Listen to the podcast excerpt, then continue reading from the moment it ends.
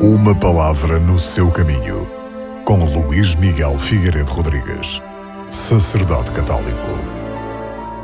No Evangelho de hoje, continuamos a ler o primeiro capítulo do Evangelho de São Marcos, onde vemos a preocupação do evangelista em mostrar quem é Jesus.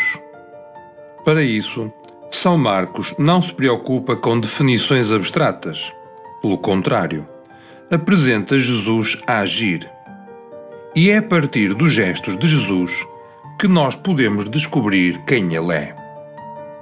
Marcos situa no tempo e no espaço o relato do primeiro milagre.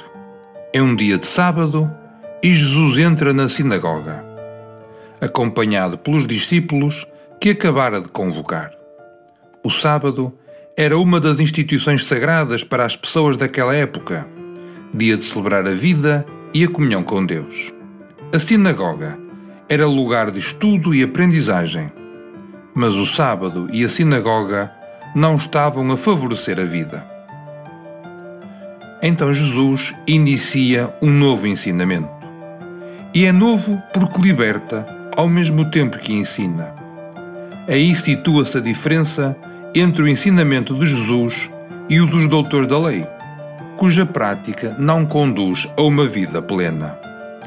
E isto tem muito a ver com a nossa prática pastoral, muitas vezes feita de teorias, sem que se imprima uma caminhada de libertação, de realização pessoal. Ao entrar na sinagoga, Jesus volta-se para quem não recebia atenção.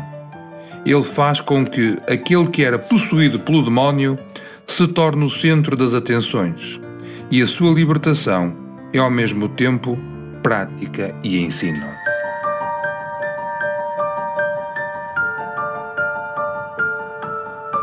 Uma palavra no seu caminho.